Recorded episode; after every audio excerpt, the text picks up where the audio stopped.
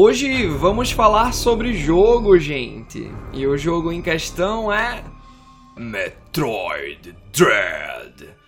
O quinto jogo na cronologia Metroid quando o gênero é especificamente Metroidvania. Tivemos o primeiro Metroid em 1986, o segundo Metroid Return of Samus em 1991, o Super Metroid em 1994, o Metroid Fusion em 2002 e finalmente o Metroid Dread em 2021. Sim, quase 20 anos depois. O jogo estava sendo planejado desde 2005 para o Nintendo DS, mas por conta de limitações técnicas foi sendo adiado. E aí, em 2017, surgiu o remake do Metroid 2 Return of Samus. Esse remake intitulado Metroid Samus Returns, desenvolvido pela Mercury Steam. E aí a Nintendo deu o Metroid Dread nas mãos desse estúdio e que decisão acertada. Eu costumo comparar com Star Wars nesse caso. O George Lucas criou Star Wars, mas olha só o que o Ryan Johnson fez ali no episódio 8. Olha só o que o Mercury Steam fez com o Metroid quando a Nintendo deu as oportunidades.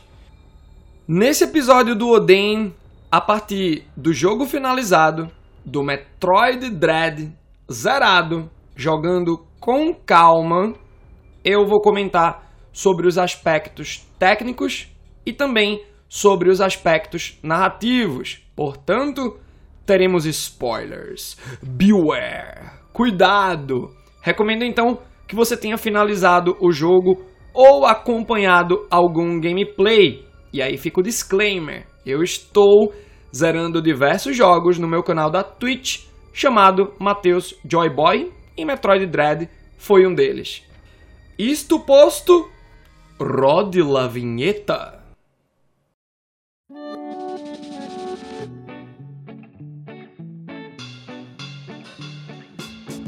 Oden, temperado com cultura pop.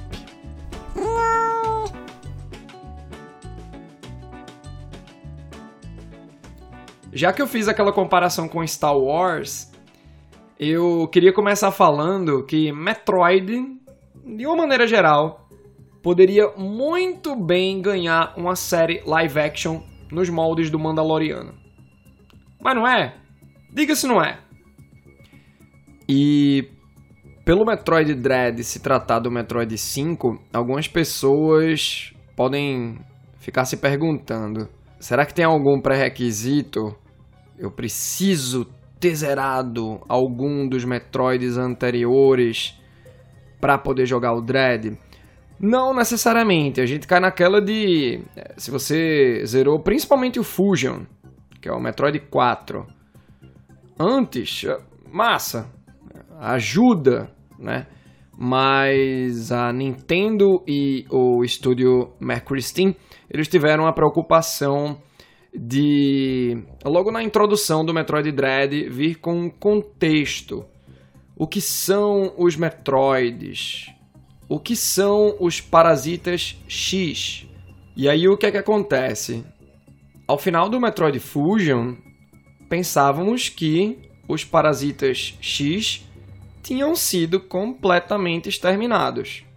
Samus erradicou todos os exemplares do Parasita X.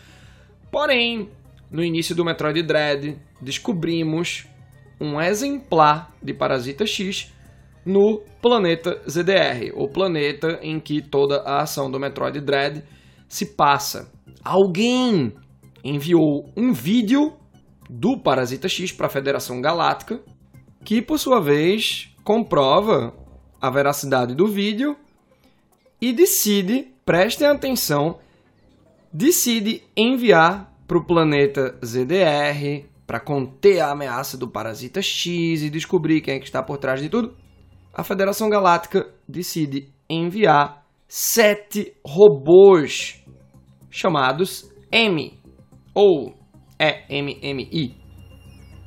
Por que, que a Federação Galáctica não enviou Samus logo? Isso é interessante, porque mostra consequências do Metroid Fusion. Afinal, Samus ficou muito irritada com a postura da Federação Galáctica diante da problemática do parasita X. Então isso é levado para o Dread. Pelo menos nas entrelinhas. Dá pra gente fazer essa leitura. E aí, esses robôs, os M, são robôs de alta tecnologia, têm uma blindagem absurda, são programados para explorar e caçar. Porém, a comunicação com os M é cortada. E aí, a Federação Galáctica decide enviar Samus para a missão do Metroid Dread no planeta ZDR. E é uma missão bem complexa, porque Samus precisa descobrir quem é que está por trás do Parasita X. Ela precisa erradicar de uma vez essa ameaça, e é uma ameaça para toda a galáxia, todo o universo, o tal do Parasita X. E também descobrir o que é que rolou com os M. Quando Samus chega no planeta, ela é atacada por um Chozo implacável chamado Ravenbeak, que iria subjugá-la ali tranquilão, mas Ravenbeak nota algo, decide deixar Samus viver, e aí rola aquele início de todo Metroid. Samus perde os seus power-ups, suas habilidades. E agora ela precisa voltar à superfície do planeta ZDR para poder sair de lá e se comunicar com a Federação Galáctica, enfim. Mas para que isso aconteça, Samus precisa restaurar o seu traje do poder em potência máxima, ou seja, tem que achar todas as habilidades. E gente, que sensação boa de controlar Samus. Ela nunca esteve tão rápida. E aí cabe a nós explorarmos e desvendarmos o que é que está acontecendo. Isso é muito massa no clima de qualquer Metroid, porque tem aquele mistério. Precisamos descobrir através da ação e aventura que o jogo nos proporciona, num clima de ficção científica e, por que não, também horror. Essa mistura toda faz o Metroid Dread ser um baita jogo, um jogo memorável. É Metroid na sua melhor forma. Bom, logo no começo, Samus descobre que os M foram reprogramados e estão contra ela. Sim, aqueles robôs de alta blindagem especializados em explorar, caçar, estão contra Samus. E é muito interessante essa dinâmica, porque os M se encontram em áreas fechadas dentro de cada região. É um M por região. E aí, quando você se depara com os portais bem característicos, você sabe que ali dentro é área de M e vai rolar desespero, vai rolar fuga até que você ache o Omega Cannon para poder superar a blindagem do robô. E aí Samus vai enveredando por. Eh, são oito regiões do planeta, mas a nave de Ravenbeak. Então a gente passa por Artária, Cataris, Dairon, Burenia, Ferênia, Gavoran, Elun, Hanúbia, que é um observatório Chozo, e, enfim, a nave de Ravenbeak chamada Itorash. De região em região, a gente vai explorando, vamos readquirindo os power-ups de Samus. E que demora pra Mothball nesse jogo. Que demora. A gente vai achando uns power-ups e, meu Deus, é agora! O momento da Mothball! Não é. Desde o começo do jogo a gente vai vendo umas áreas estreitas, então, particularmente o meu desejo pela Mothball era imenso e eu achei que ela demorou a vir, mas de uma maneira saudável. Quando ela vem, é uou! Comemorar. A gente vai passando por umas reviravoltas também. Afinal, a gente enfrenta Craig no Metroid Dread. Craig, um dos líderes dos piratas espaciais da Mother Brain. A gente enfrenta o Craig no primeiro Metroid, no Super Metroid, e tá lá ele no Dread. Provavelmente foi levado para o planeta ZDR por conta do Raven Beak. E aí a gente vai conversando com o Adam, que é o computador, a inteligência artificial que vai situando Samus sobre a missão e sempre fazendo questão de ressaltar que Samus ainda não é párea para o Ravenbeak. Ele é implacável, ele é imbatível, ele é imortal e o que é imortal não morre no final. A gente vai destruindo M's com o Omega Cannon. É uma mecânica muito legal de você desesperado fugir do M e aí você acha o Omega Cannon finalmente. Você tem que destruir a blindagem e dar um baita tiro no M, muito legal. Tem um determinado momento do jogo que os parasitas X escapam e infestam o planeta inteiro. É muito interessante porque o Metroid Dread ele fica muito com o clima do Metroid Fusion. E aí você percebe que até o final do jogo esse planeta ZDR precisa ser destruído. O planeta vai explodir. Estamos no Metroid. E a ameaça dos parasitas X só pode ser contida se o planeta for destruído. Bom, eventualmente chegamos em Itorash, a nave de Ravenbeak, para o confronto final com o vilão.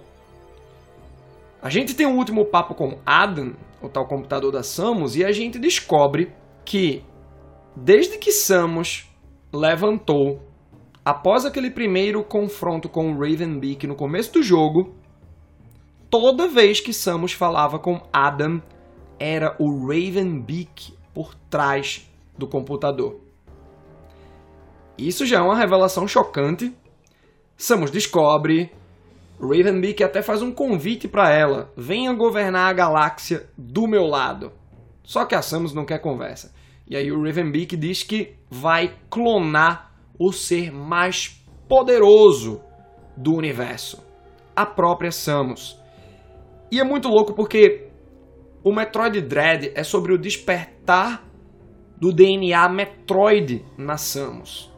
Um DNA que se mistura com o DNA Chozo que por sua vez vem de duas ramificações das tribos Torra e Malkin. Torra, vamos dizer que é uma tribo de sacerdotes, e os Malkins são guerreiros, militares. É a tribo do Ravenbeak. E a gente descobre que, especificamente, essa parte do DNA Malkin da Samus veio do Ravenbeak. E é muito arrepiante quando momentos antes da batalha final, o Ravenbeak chama a Samus de filha. Não é que ele tenha sido progenitor, mas saca essa conexão? Então dá uma emoção muito maior para a batalha final. E é uma baita batalha, tem três fases, você apanha muito do Ravenbeak, mas o aprendizado é fenomenal. Algumas pessoas disseram que Metroid Dread é um jogo difícil eu não achei difícil. Eu achei justo. A dificuldade justo, ela é meio abstrata, né? Tipo, vamos dizer que é entre o médio e o difícil. Eu sei que quando a gente vence o Ravenbeak, o DNA de Samus, o DNA Metroid, desperta de vez, a gente vê o traje Metroid na Samus. E aí estamos falando de um Metroid, né? Não seria Metroid sem contagem regressiva para o planeta explodir. E é correria, você mandando um zipper beam, é, é praticamente você estando com o tal do Omega Cannon que destrói os M's o tempo todo, quando tá o tempo correndo na tela e você louco pra encontrar a sua nave e rola a explosão do planeta. Então, é o final de um arco. O final de um arco pros Metroids, pro Parasita X, e agora Samus é o próprio Metroid, né? Tipo, o título do jogo sempre fez referência à própria Samus. A gente pensava que era sobre aqueles seres específicos. E era até então. Só que agora o nome Metroid ganha um novo significado.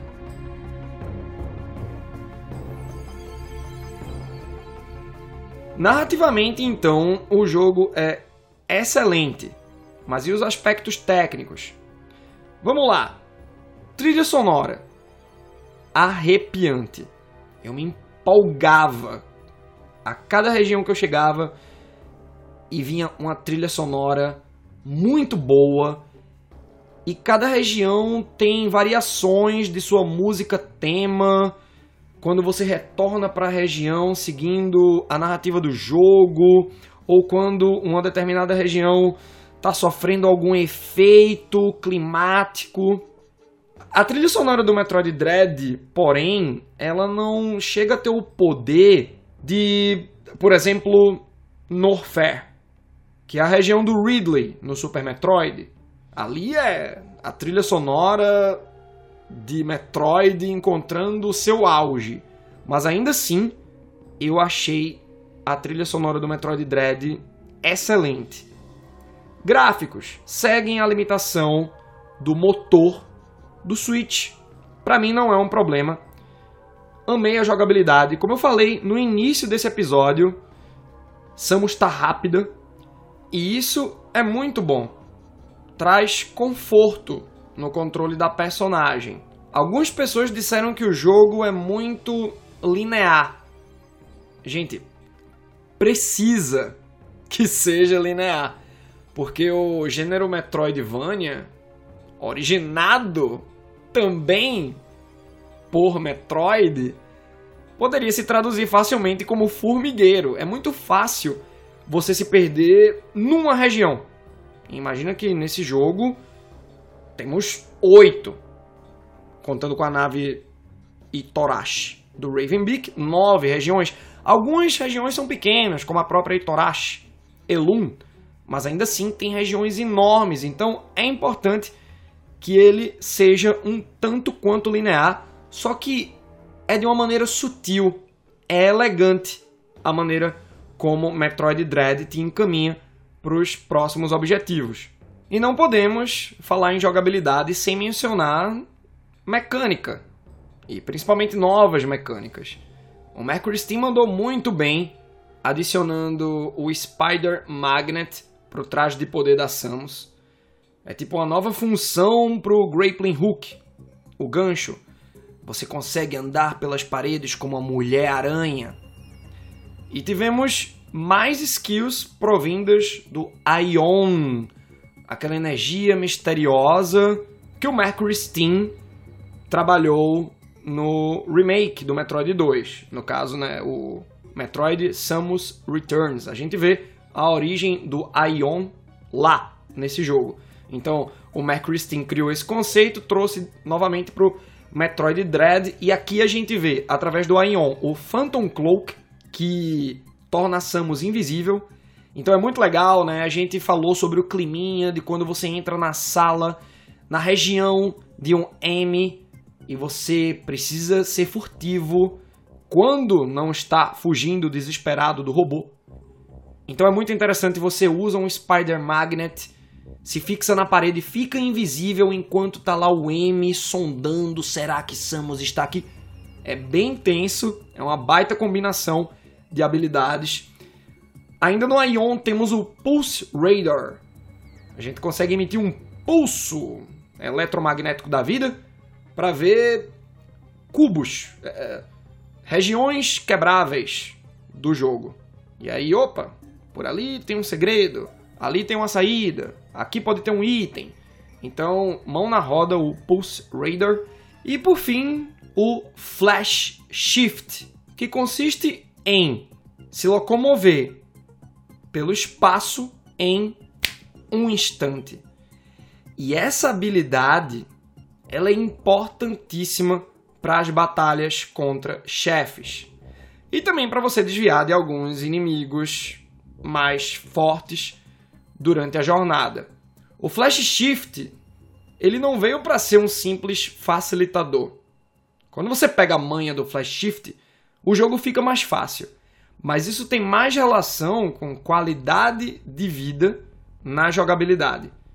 Então, eu já tô louco pelo retorno dessa habilidade no Metroid 6, qualquer que seja o nome da sequência do Metroid Dread. E aí vocês podem ver o quanto eu gostei do Metroid Dread, que eu já tô pensando na sequência. E a Nintendo também já tá pensando. O Metroid Dread foi o Metroid que vendeu mais rápido na história dos Metroids, e especificamente no Japão, superou as vendas totais de quase todos os Metroids juntos em uma semana. Isso é muita coisa. Então, é questão de tempo. Eu espero que vocês tenham curtido esse episódio. Compartilhem por aí para que mais pessoas debatam sobre Metroid Dread. E eu espero vocês no próximo episódio de Oden! Até a próxima!